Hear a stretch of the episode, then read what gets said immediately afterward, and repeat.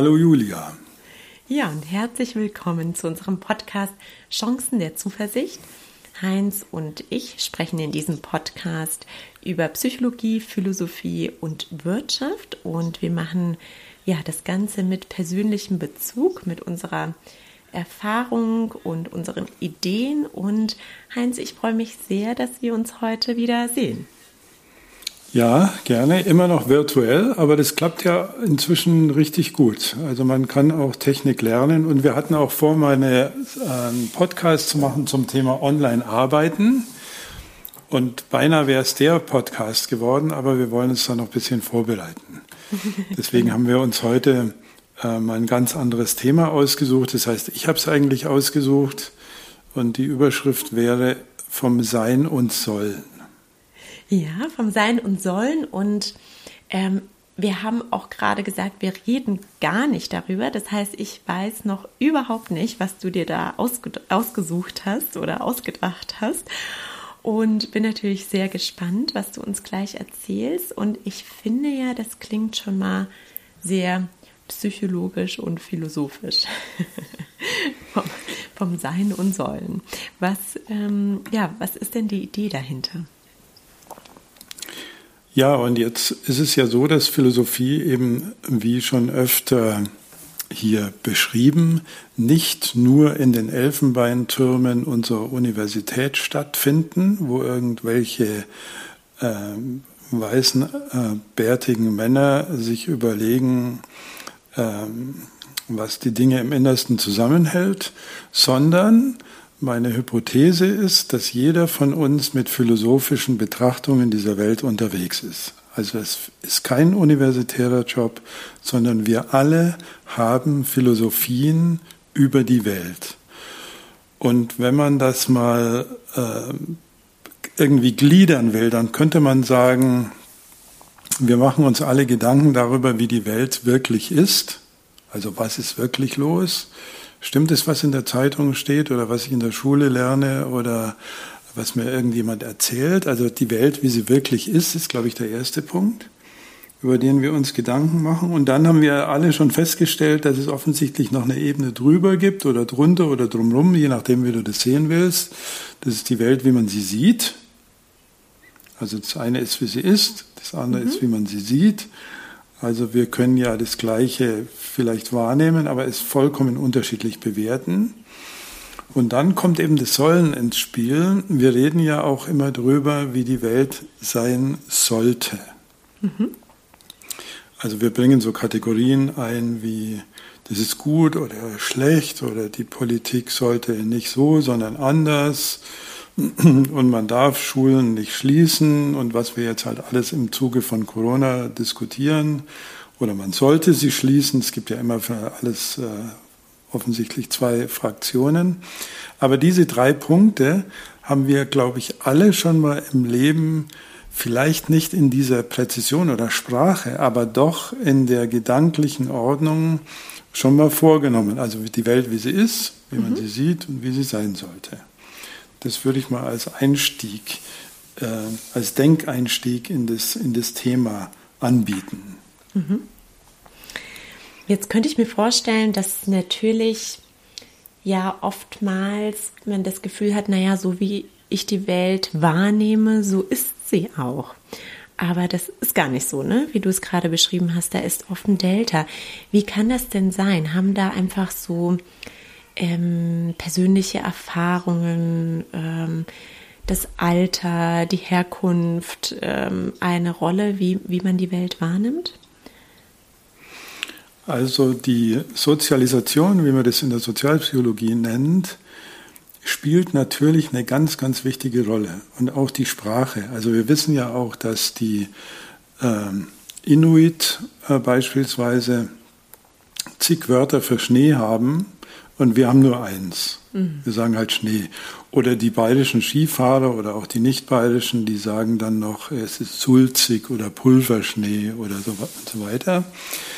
Und natürlich hängt die Betrachtung von Schnee ab, von den Erfahrungen, die ich mit Schnee gemacht habe und auch von der Sprache, die ich, um Schnee zu beschreiben, benutze. Und das war jetzt mal ein einfaches Beispiel. Komplexer wird es, wenn wir soziale ähm, Geschehnisse beobachten, dann werden die ja auch unterschiedlich interpretiert, je nachdem, wie ich erzogen und aufgewachsen bin. Also wir sehen Japaner, um mal ein Klischee zu bedienen, wie sie sich verbeugen. In Thailand macht man das ähnlich, so mit gefalteten Händen und finden das vielleicht irgendwie komisch. Und ein Thailänder würde es sehr komisch finden, dass wir da stocksteif rumstehen, während wir uns begrüßen. Also das mhm. kann er überhaupt nicht kapieren, also wie man sich so schlecht benehmen kann. Also das ist jetzt auch wieder ein einfaches Beispiel für eine soziale Interaktion, aber gerade Begrüßungszeremonien, Abschiedszeremonien, Kommunikationszeremonien, auch Beerdigungs- oder Geburts- oder Hochzeitszeremonien sind natürlich völlig unterschiedlich auf dieser Welt und werden auch unterschiedlich wahrgenommen. Hm. So, und das, was du ansprichst, das nennt man naiven Realismus. Das klingt mhm. jetzt ein bisschen beleidigend, aber es ist ein Fachbegriff dafür, dass wir schon sehr dazu neigen, zu glauben, die Welt ist genau so, wie wir sie wahrnehmen. Mhm. Also ich habe recht, sozusagen. Und ähm, eine andere Perspektive einzunehmen als die, die man selbst gerade hat, das ist schon eine der ganz großen Herausforderungen menschlichen Denkens. Hm. Das heißt, du als Coach eigentlich ähm, musst es dann immer machen, oder? Also wenn jemand vor dir sitzt und eine Situation schildert, also einer deiner Klienten oder Klientinnen, ähm, dann musst du davon ausgehen, dass die Person jetzt einen naiven Realismus schildert. Oder wie kann ich mir das vorstellen? Ja, aber eben nicht als Vorwurf an mhm. diese Person. Mhm. Und ich habe natürlich auch einen naiven Realismus beim Zuhören. Mhm.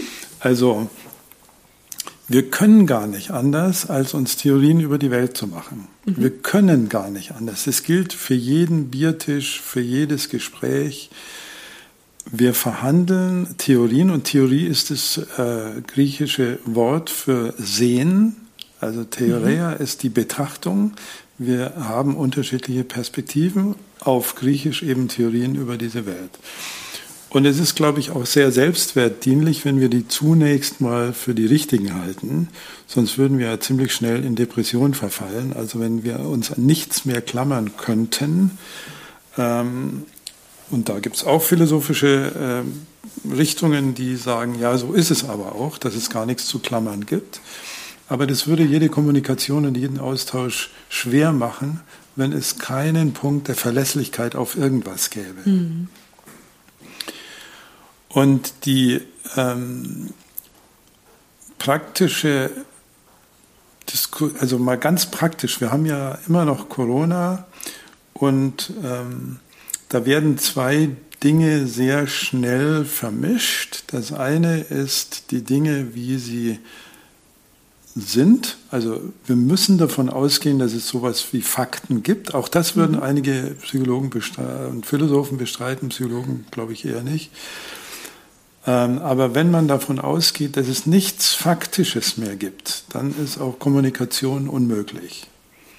Mhm. Also wenn ich dir sage, es gab mal quer durch Deutschland eine Mauer und die haben wir die Berliner Mauer mhm. genannt und du würdest sagen, nee, glaube ich nicht, die gibt es nicht dann wird Kommunikation super schwierig. Mhm. Oder wenn du sagst, es gab keinen Zweiten Weltkrieg oder es gibt keine ähm, Kalorien in Nahrungsmitteln oder was auch immer.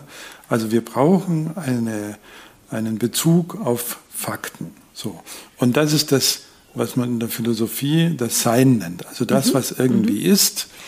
Ähm, davon müssen wir ausgehen. Und jetzt passiert Folgendes, dass wir von dem, wie es ist, manchmal ganz schnell darauf schließen, wie es sein soll. Mhm. Mhm.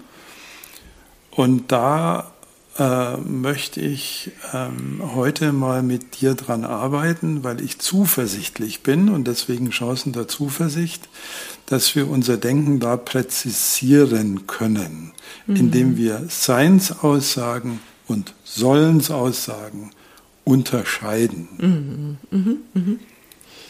Ist es denn so, dass Menschen oder ja, wahrscheinlich ähm, ist das auch, was du gerade gesagt hast, aber auch ein unterschiedliches Delta zwischen sein und soll haben? Ist das sozusagen ähm, das Ziel, das Delta zu verkleinern oder wahrscheinlich geht das gar nicht?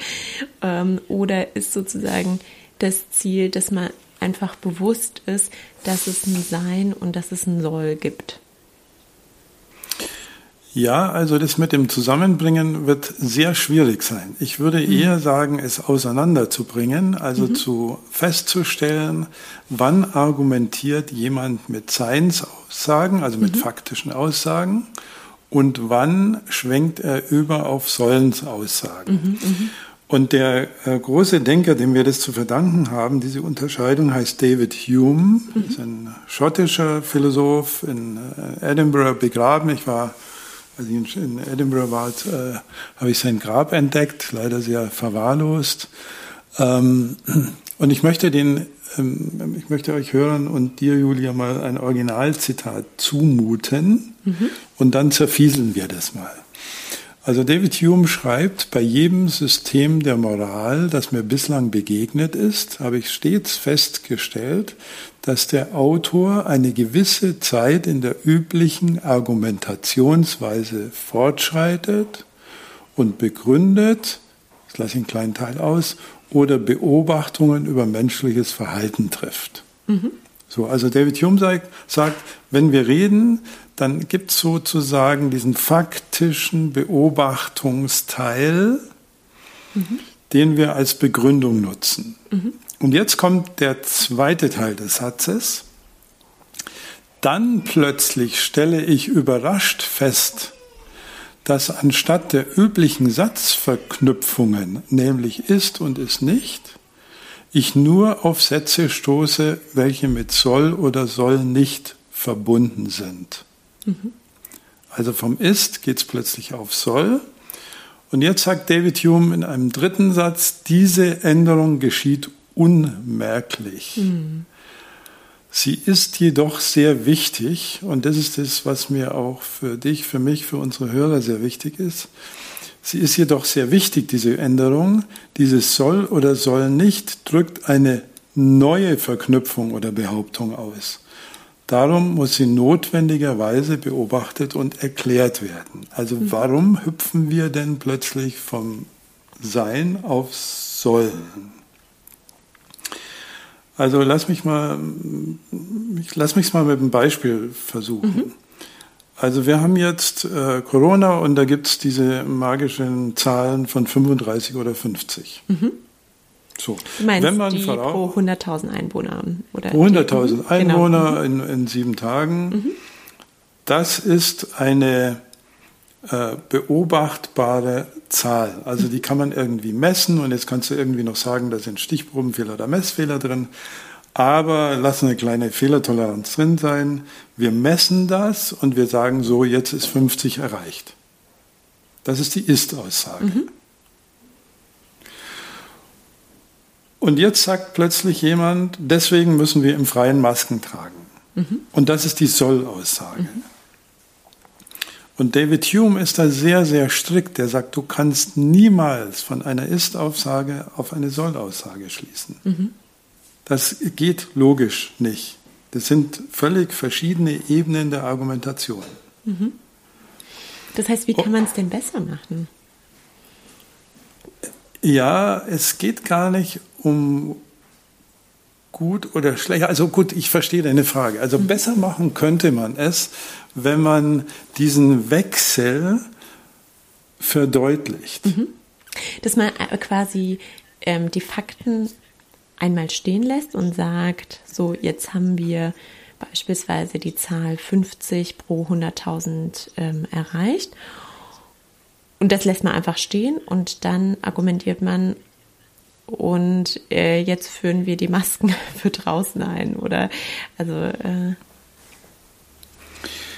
ja, und man kann es eben nicht direkt aus der Zahl 50 ableiten. Mm, mm, mm, also diese Demut brauchen wir. -hmm.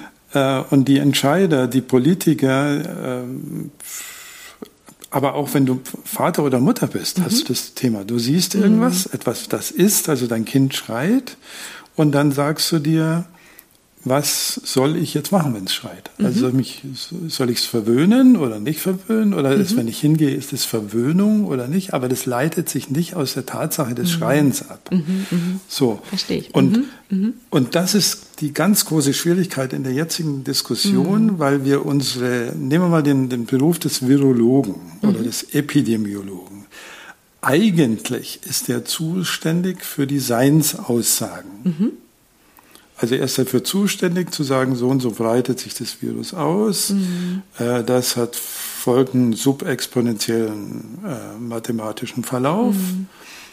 Und, ähm, und wir erwarten, ja, und wir erwarten aber, dass uns die Virologen natürlich auch sagen, wie wir damit äh, umgehen sollen ne? und wie wir handeln genau. sollen. Und das ist, das ist die Schwierigkeit. Ja, ja, ich verstehe es. Genau. Mhm. mhm. Und, und da tun die Kerle mir auch leid, weil mhm. egal wer es ist, Sie werden immer gelöchert, auch von Journalisten und Zeitungen und in den Medien und in Talkshows äh, mit den Sollensfragen, die mhm. eigentlich nicht die Domäne von Naturwissenschaften sind. Mhm. Mhm. So. Und und diese Trennung vorzunehmen, halte ich gerade in dieser Corona-Situation für extrem wichtig. Also zu sagen, ich kann euch als Virologe nur sagen, so schaut die epidemiologische Seite aus, so schaut die nosologische, also die Frage, wie viel krank werde ich aus. Und das sind die Fakten, die ich euch bieten kann. Und für das Sollen sind die Instanzen ähm, eingesetzt, die wir in einem demokratischen Staat als Repräsentanten äh, gewählt haben. Mhm. So, und das, das muss man trennen. So auch wie unsere Ministerpräsidenten keine Virologen sind. Also mhm. umgekehrt gilt es ja auch. So. Und ähm, wenn man ein Gespür bekommt für diese Seins-Sollens-Trennung, dann kann man einfach besser zuhören. Man kann auch besser diskutieren. Auch im Freundeskreis wird man ja dauernd mit Sollensaussagen mhm. konfrontiert. Und dann kann man sagen, okay, also auf welche Fakten berufst du dich? Lass uns erstmal die Fakten diskutieren mhm. und so und so schaut es aus. Die kann man dann prüfen, ist es so oder ist es nicht so. Und dann muss man sich klar sein, wenn wir jetzt über Sollensaussagen diskutieren, dann können wir ziemlich schnell verschiedene Perspektiven haben. Mhm. mhm. Aber David Hume sagt, wir müssen, wir dürfen das nicht unmerklich geschehen lassen. Das ist ja sein Wort. Mhm. Also es geschieht unmerklich. Mhm.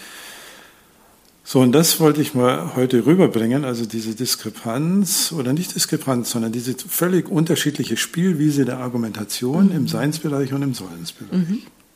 Ja, und ähm, ich finde das sehr interessant, denn ähm, auch wir ähm, haben ja manchmal die Frage, wie können wir ähm, ja im Leben vielleicht zufriedener werden. Ne? Das äh, haben wir uns mal ganz zu mhm. Beginn gestellt oder ähm, ähm, auch vielleicht, also in Anführungsstrichen, besser arbeiten, weil wir besprechen ja auch Themen aus der Wirtschaft. Und eigentlich überlege ich jetzt gerade, kann man dieses Thema, was wir heute besprechen, auf viele, viele Lebensbereiche übertragen, indem man, also wie du gesagt hast, zum Beispiel in einer Diskussion ähm, das einfach mal trennt und sagt, so jetzt im ersten Schritt besprechen wir mal die Faktenlage, wie das eigentlich so ist. Und da ja, werden wir uns hoffentlich einig, weil die Fakten mhm, mhm. sollten ja hoffentlich die Fakten sein, ja. Und dann im mhm. nächsten Schritt geht man über in die Diskussion, die auch ja einfach subjektive Elemente beinhaltet und ähm, das macht tatsächlich, also wenn ich mir das jetzt so überlege, wenn man so in eine Diskussion reingeht, dann ähm, ist es vielleicht auch leichter, nicht enttäuscht zu sein, wenn jemand eine ganz andere Meinung hat oder vielleicht auch besser darauf vorbereitet zu sein oder mhm. sich nicht ähm, da vielleicht auch nicht so verzweifeln, falls man mit seiner ähm, eigenen Perspektive nicht durchkommt, weil es einfach ja so ähm, ähm, so, so ist, wie du es gerade beschrieben hast, ne? weil das einfach mhm. jeder Mensch ist so, so anders aufgewachsen, erzogen äh, und so weiter, dass man da einfach unterschiedliche Sichtpunkte hat. Ne? Und dieser Dreischritt, den ich am Anfang mal mhm. ähm, ins Spiel gebracht habe, also die Welt, wie sie wirklich ist, mhm, mhm. Punkt eins, die Welt, wie man sie sieht und die Welt, mhm. wie sie sein sollte, mhm. da ist es nochmal ein bisschen ausdifferenziert. Äh, zunächst müsste man sich in einer Auseinandersetzung mal darauf einigen können, was ist denn die faktische Basis, mhm. auf der wir gerade sprechen. Genau. So. Also äh, nehmen wir mal das 50er Beispiel. Also Fakt ist, dass Stand heute in meinem Landkreis die Zahl so und so ist. Mhm. So. Können wir das noch teilen? Mhm, mh. Also sind wir uns da noch einig? Mhm. Dann hat man schon mal eine Basis gelegt. Ich glaube, der Konfuzius hat mal gesagt, man kann, man muss in mindestens einer Prämisse übereinstimmen, damit man überhaupt miteinander diskutieren mhm. kann. Also wenn ich da schon Uneinigkeit habe, dann wird es wahnsinnig schwierig. Mhm. So, aber dann einigen, also sagen wir mal, du sagst ja, also ich erkenne das an, dass wir diese Infektionszahl jetzt haben. Okay, prima, dann können wir schon miteinander reden. Und jetzt kommt der zweite Punkt. Wie siehst du die Zahl? Mhm. Mhm. Und da kannst du sagen, ja, vollkommen übertrieben. Also überleg doch mhm. mal 50 auf 100.000, was ist denn das? Das ist ja nichts. So. Und ich kann dann sagen, nee, das ist gerade vernünftig weil wir ein sehr feines Maß brauchen, um rechtzeitig reagieren zu können. Dann verhandeln wir, wie wir es sehen. Und im dritten Schritt können wir dann ableiten, was daraus folgen soll. Mhm. Also was wäre denn unser Gesellschaftsmodell oder unsere politische Intervention. Mhm. Und Julia, wir hatten ja mal ähm, einen groben Plan gefasst, auch mal über die Frage, wie äh, kritisches Denken funktioniert. Das mhm. ist ein Fachbegriff aus der Philosophie, Critical Thinking. Und meine Prämisse ist, dass wir das alle lernen können. Da bin ich total zuversichtlich und meine, mein, äh, meinen, äh, ja, wie kann ich sagen, der Mangel, den ich feststelle, ist, dass wir das an keiner Schule in keiner Grundschule, in keinem Kita, in, keiner, in keinem Gymnasium, in keinem Studium, außer du studierst zufällig Philosophie, als Lehrfach mit verankert haben. Mhm. Also Denken als Schulfach. Mhm. Hallo? Also das wäre ja eigentlich die Konsequenz der Aufklärung, dass wir schon mal sagen, wie funktioniert denn eigentlich Denken? Kommt nicht vor. Mhm. Ähm, das wäre sozusagen die, das Sendungsbewusstsein, das ich habe an dieser Stelle. Und da, deswegen, glaube ich, werden wir da sicher noch mal einen Podcast drüber machen, mhm. was man da alles, was man da alles lernen kann. Und es ist keine Rocket Science. Es ist nicht super schwierig. Es ist einfach so, wie das sein und sollen. Ich mhm. glaube, das ist, wenn man ein bisschen drüber nachdenkt, sehr plausibel. Mhm.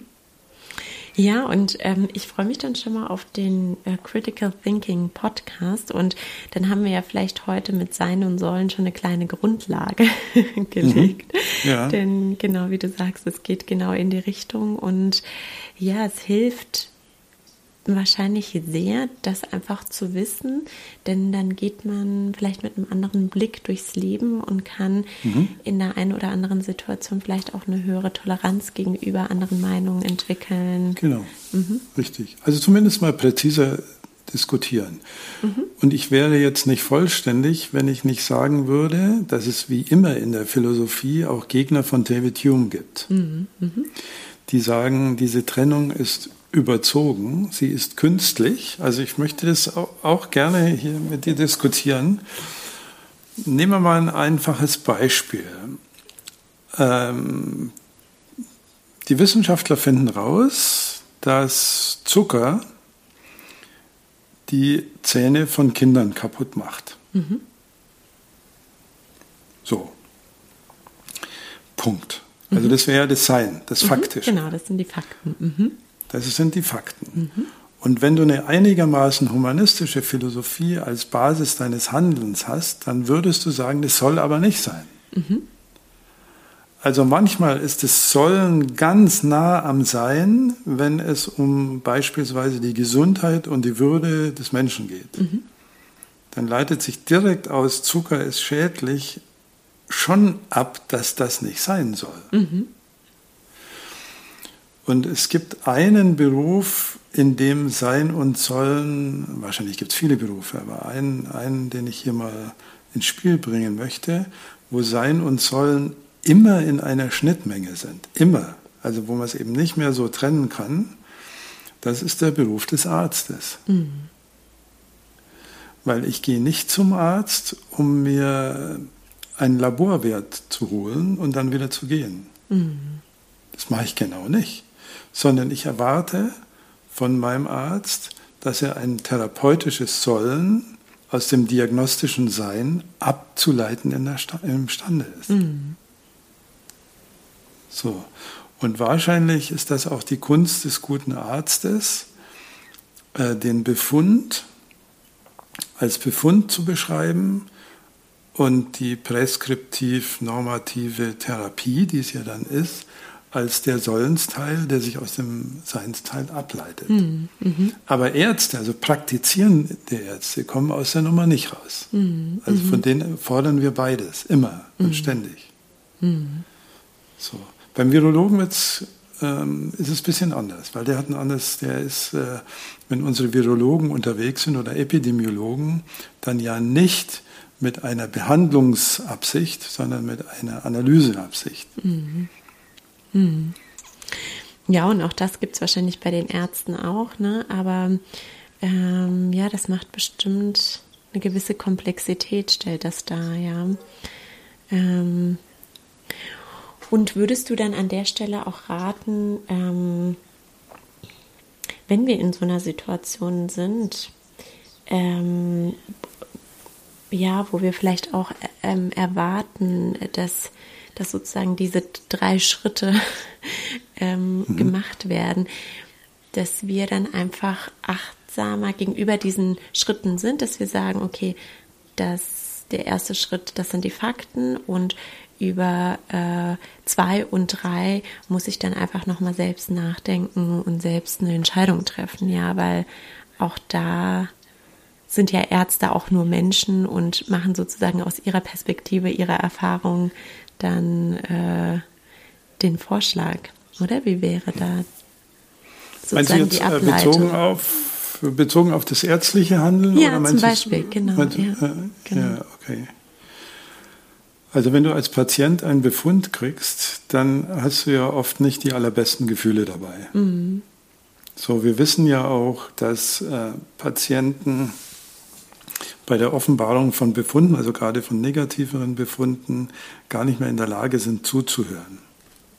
Also du, du, schaltest dann auch ab, also du, du, du kriegst irgendeinen Wert geliefert, äh, der sagt, du, keine Ahnung, deine Gerinnungsfaktoren sind falsch oder du hast ein mhm. Herzinfarktrisiko oder bei uns Männern, deine Prostatawerte sind äh, schlecht oder wir haben da im, in der Mammographie was gesehen mhm. und so.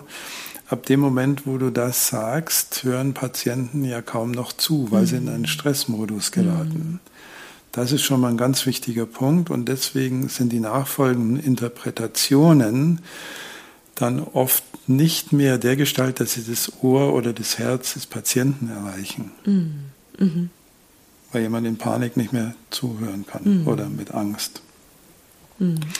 Und ich glaube, da müssen wir, also ich habe viel mit Ärzten gearbeitet und Kommunikation in der Arztpraxis, da müssen wir schon dran arbeiten, wie wir die Kommunikation gerade in solchen Fällen verbessern können, was leider unserem merkantilisierten Gesundheitswesen ein bisschen widerspricht, weil mhm. wir dazu natürlich mehr Zeit brauchen, und mehr Zeit heißt, dass wir das System, Gesundheitssystem anders auslasten und belasten und dann bleibt irgendein anderer Patient hängen.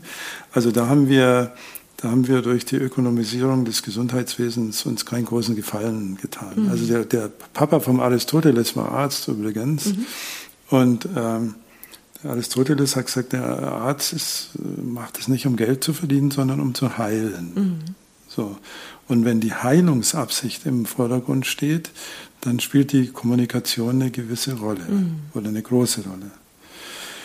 So, und vielleicht ist es aber auch tatsächlich so, dass dieses Sein, Klammer auf, Befund und das Sollen, was machen wir jetzt damit? Und der Zwischenschritt, wie ist das zu interpretieren? Vielleicht ist es auch so, dass es mit ein bisschen mehr kommunikativen Schleifen schon ganz gut ähm, zu regeln ist, ohne dass man gleich eine 45-Minuten-Beratung draus macht. Mhm. Mhm. Weißt du, ja. was ich meine? Also, hm? Ja, und es lässt sich ja auch auf viele andere Situationen übertragen, wenn man zum Beispiel Führungskraft ist und man hat ein ähm, schwieriges Thema mit einem Mitarbeiter zu besprechen. Also sage jetzt einfach mal eine Versetzung in eine andere Stadt oder so. Dann mhm. ist es ja genau das Gleiche wie bei einem Arztgespräch oder eine ähnliche Situation äh, mit der schlechten Diagnose, dann kann auch da passieren, dass äh, der Mensch dann wahrscheinlich komplett woanders ist und im Stressmodus ist, so wie du das beschreibst. Ja, ja, ist super wichtig, auch für beide Perspektiven, auch einfach diesen, diesen Punkt zu wissen, ja, so, ähm, genau. Also ich glaube schon, dass auch, wenn man private Gespräche nimmt oder mhm. Führungsgespräche oder Mitarbeitergespräche oder Peergespräche, dass diese Fragen wie ist denn jetzt die Welt? Also was sind mm, unsere Fakten mm. und wie interpretieren wir sie und was leiten wir daraus ab? Ich mm. glaube, dass das ein exzellentes Moderationsprinzip ist, -hmm. Weil ich in meinem Berufsleben viel Konferenzsupervision gemacht habe. Das heißt, -hmm. die Meeting-Teilnehmer und Teilnehmerinnen haben sich da eine Laus in den Pelz gesetzt. Das war dann ich. Und äh, mein Job war, die Kommunikation im Meeting zu beobachten und dann Feedback dazu zu mhm. geben. So. Das ist das Konzept. Und da ist mir häufig aufgefallen, dass die Argumentationen, um es mal ein bisschen pauschal zu sagen, einfach unsauber sind. Mhm. Also wo Fakt, Bewertung und Zollen in einem Satz total verwurstelt sind und vermischt. Mhm. Und wenn es da einen Moderator gäbe, der sagt, schau, schauen wir erstmal die Fakten, wie sind die? Sind wir uns da noch einig? Also ähm, Absatz äh, im japanischen Markt äh, ist um 3% zurückgegangen seit Januar. Sind wir uns da noch einig oder sollen wir das noch produktmäßig aufschlüsseln? So. Und dann, wie sehen wir das, dass man das subjektive Bewerten zur Tugend der Kommunikation macht? Und der eine eben sagen kann, ich sehe das als bedrohlich und der andere sagen kann, das ist eine Delle, wie wir sie immer haben. Das muss mit Teil einer diskursfähigen Kommunikation werden. Mhm. So. Und jetzt bin ich selber sehr normativ, wie du gemerkt hast. Also jetzt bin ich im Sollen. Und wenn wir uns da einigen können, ist die Frage, was leiten wir daraus ab? Wie soll es denn sein? Welche Maßnahmen sind, äh, leiten sich denn aus diesem Schritt 2, wie wir es sehen, und aus dem Schritt 1, wie ist es ab? Mhm. Und ich finde es eine sehr aufgeräumte Form der Kommunikation. Das kann man auch mhm. jedem erklären, es ist kein Hexenwerk. Und leider vermischen wir das alles sehr schnell. Mhm. Ja, dann bin ich gespannt, wenn wir jetzt mit diesen drei Schritten in unsere Gespräche und Diskussionen reingehen. Ähm, ich werde das bestimmt äh, mal ausprobieren bei, dem, mhm. ähm, bei der nächsten Diskussion und einfach mal bei mir selbst drauf achten, wo vermische ich das eigentlich? Mhm. Und ähm, ja, bedanke mich an der Stelle für Gerne. die Ideen und Gedanken und freue mich aufs nächste Mal eins. Ja, ich auch.